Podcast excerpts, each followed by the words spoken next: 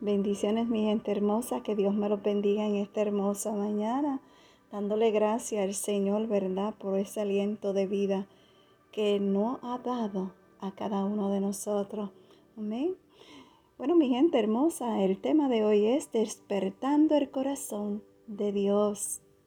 Si vamos al libro de Job capítulo 8, versículos 5 y 6, su palabra nos dice, si tu mañana buscaréis a Dios y rogares al Todopoderoso.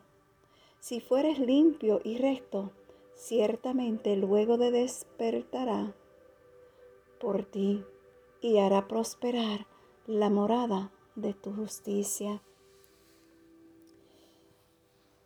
Que lo primero en nuestro día sea tener un encuentro muy de mañana con Dios, allí postrado ante su presencia con toda humildad y sencillez de corazón, reconociendo que sin Él nada podemos, que de Él viene toda ayuda y que es Él quien siempre está presente en nuestras vidas.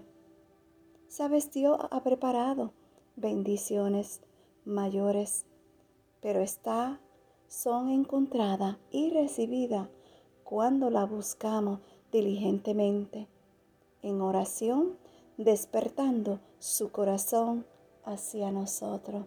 Amén. Hoy te digo, despierta el corazón de Dios. Póstrate ante su presencia, humildemente, con un corazón puro.